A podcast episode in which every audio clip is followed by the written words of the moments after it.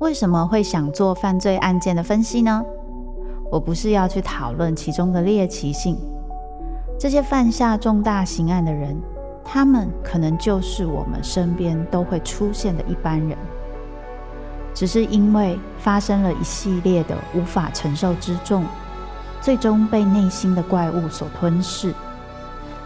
在这些悲剧性的案件中，你可以看见人性与心理的辗转坠落或求生。与你我都可能经历的深渊。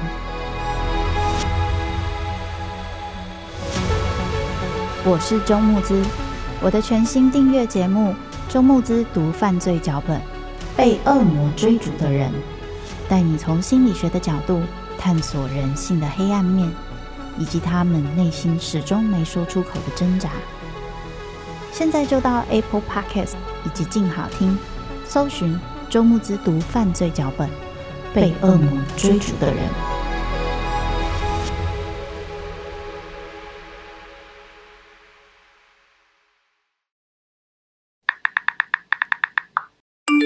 嗨，你今天好吗？我是钟颖，是粉专爱之者书窝的版主，跟你一样是一位个体化之路上的旅人。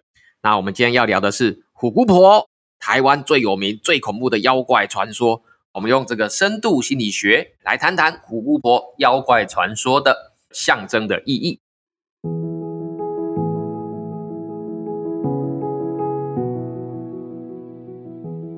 台湾没有老虎，为什么虎姑婆的形象会这么深植人心呢？那老虎象征什么？啊，姑婆又象征着什么呢？那当然，从我们的角度来说啊。虎姑婆其实谈的是我们可怕的一个妈妈，就像白雪公主里面的后母那个王后一样，想要去害她，要喂什么毒苹果啊，叫猎人去杀死她。那白雪公主的后母，或者是台湾的虎姑婆，都意味着她其实是一个母爱的反面，或者我们把它称为母恨也可以哈、哦，母亲的恨。那这个故事怎么开始的呢？从前，从前，在深山里面住着母女三个人。住屋虽然很简陋，可是过着很平静的日子。有一天，妈妈有事情要下山了嘛，那两个女儿就在家里等妈妈回来。傍晚的时候，隐约听见敲门声，是妈妈吗？不是，是一个自称是我是你们的阿木的一个老妇人。那后来后面的故事大家就知道了吧。妹妹跟姐姐去欢迎她，妹妹很黏她哦，可是姐姐不会，姐姐会觉得很奇怪。因为妈妈没有说我们有伯母，有阿木啊？啊，为什么会有一个自称是阿木的人出现呢？所以妹妹啊就陪着阿木洗澡，陪着阿木睡觉。结果晚上姐姐就听到阿木在吃东西嘛，吃什么东西？她说我在吃生姜。等她丢出来才发现，哎呦，是妹妹的小指头。故事就是这样开始的嘛。然后说我们就觉得很特别，为什么台湾没有老虎？台湾人对这个故事却耳熟能详。我们认为这个。很重要原因是，这里面有一些元素打中了我们内心的古老的心灵结构。我们认为心灵是有分结构、分层次的，比如说我们的意识、我们的潜意识。那荣格这个心理学家甚至认为，潜意识里面还有再分层集体潜意识。在我们的潜意识层次啊，就是我们这个比较心灵的古老的层次啊，就存在着一种对母爱的恐惧。人类竟然对母爱有恐惧吗？没有错，我们对母爱确实有一点畏惧的地方。为什么？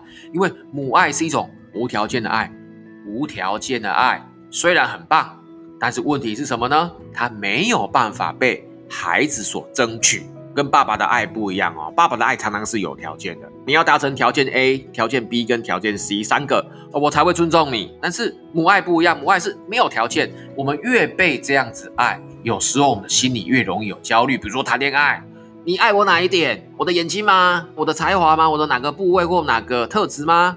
很多时候我们是讲不出口啊，我爱你就是莫名其妙爱你，我也不知道什么原因。有时候这个原因反而让对方会担心呢。啊，你就这样撒掉哇？那你有一天会不会你去撒掉把郎呢？这样的爱是有焦虑的，所以母爱这个无条件的爱，它背后很可能反映了一种恨。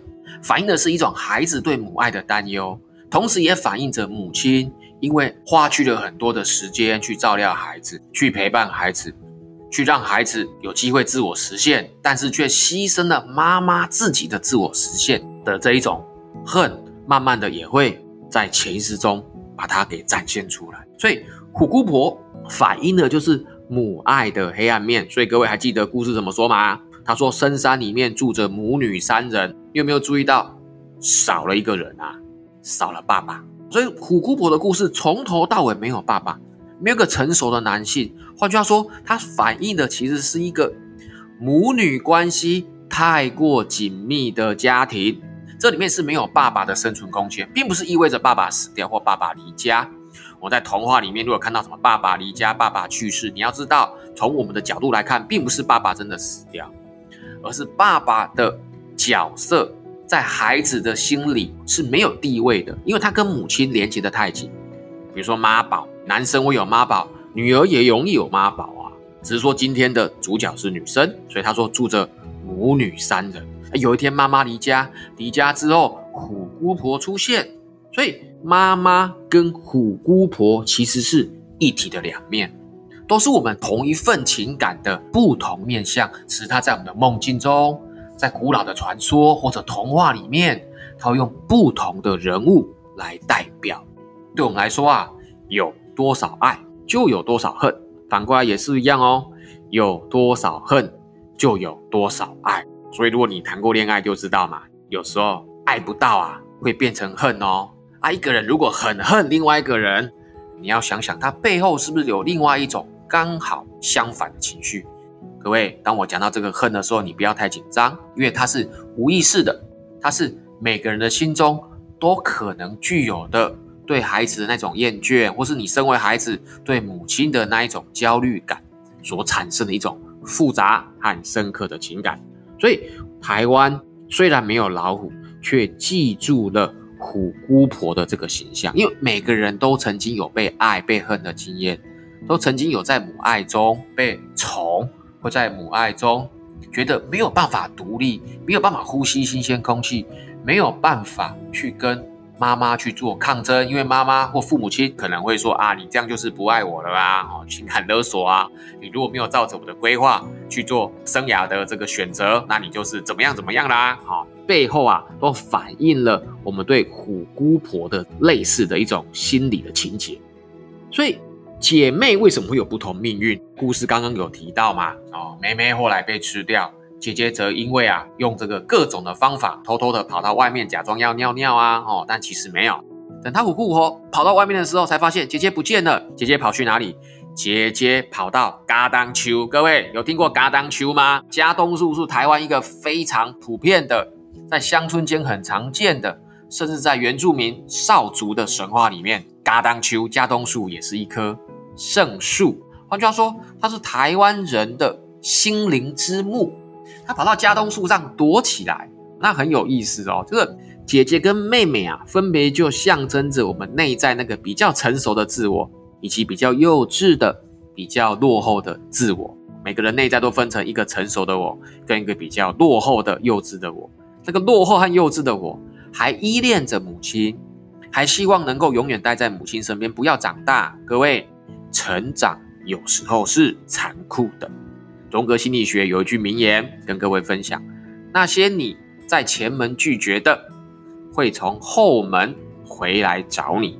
我们在前门拒绝什么？拒绝那些我们不想面对的东西，比如说长大，比如说独立，比如说负责。但我们拒绝的东西从后门回来。我们如果要长大，我们那些比较落后的、比较幼稚的面相，其实就得让它被。虎姑婆吃掉，所以从这个角度来说，至少在心理的层次上，在象征的层次上，虎姑婆的出现其实是有助于我们成长。所以你看，当姐姐用她的聪明才智骗了虎姑婆，躲到家栋树上面的时候，虎姑婆突然出现了一种很吊诡的表现：虎姑婆不会爬树。各位，这个很莫名其妙哦。你仔细想想，猫科动物。哪有不会爬树的？以虎姑婆的奸诈，他一开始说他是阿木，说那是生姜，邀请妹妹洗澡，邀请妹妹一起睡觉的时候，到他后来被姐姐骗，姐姐说啊，你不要再爬了，我下去投降啦，你去帮我到厨房热一锅油，煮沸哦，煮熟哦，把那一锅油用竹竿撑到树上来，我自己跳下去，把自己烫熟。哎，虎姑婆照做，哎，她去热了一锅油，把它撑到树上去，然后他就张着大嘴巴在树下面等，等姐姐把自己烫熟，烫熟了之后再自己跳下去到了嘴巴给她吃。你各位听众朋友，敢有可怜啊？绝对不可怜嘛，哈！所以你看，这故事突然迎来一个很大的反转，所以很具有传说的特色。它不是被人为精心设计过的。它反映的是我们内心中那个古老心灵结构的一种投影。当我们的自我成熟的面相越来越聪明、越来越强壮，我们内心的母亲情结，那个拥有的恨与爱交织的那种情结，就开始消红。所以，一只原本会爬树的老虎，一个原本奸诈的虎姑婆，突然变愚蠢了，愚蠢到。姐姐从树上把油浇下去，把它烫死，虎姑婆就死在那里。这变成了传说的一种结局。换句话说，虎姑婆之所以会变笨，反映了我们每个人内心都有一种心理的原则。什么原则？物极必反的原则。这也是荣格心理学很强调的。当你爱过头了，就会恨。当你懒过头了，你就想发愤图强；当你累过头了，忙过头了，你就想要大睡一觉，好像好好的休息。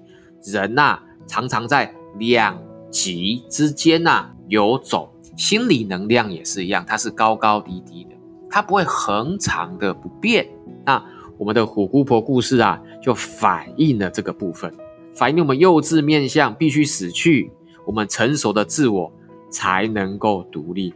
有时候母爱反而限制我们，母恨反而推动着我们的成长。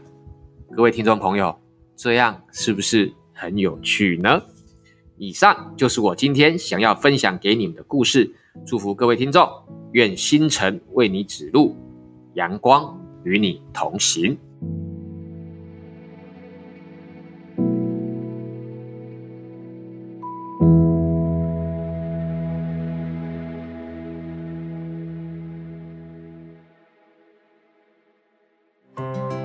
想听，爱听，就在静好听。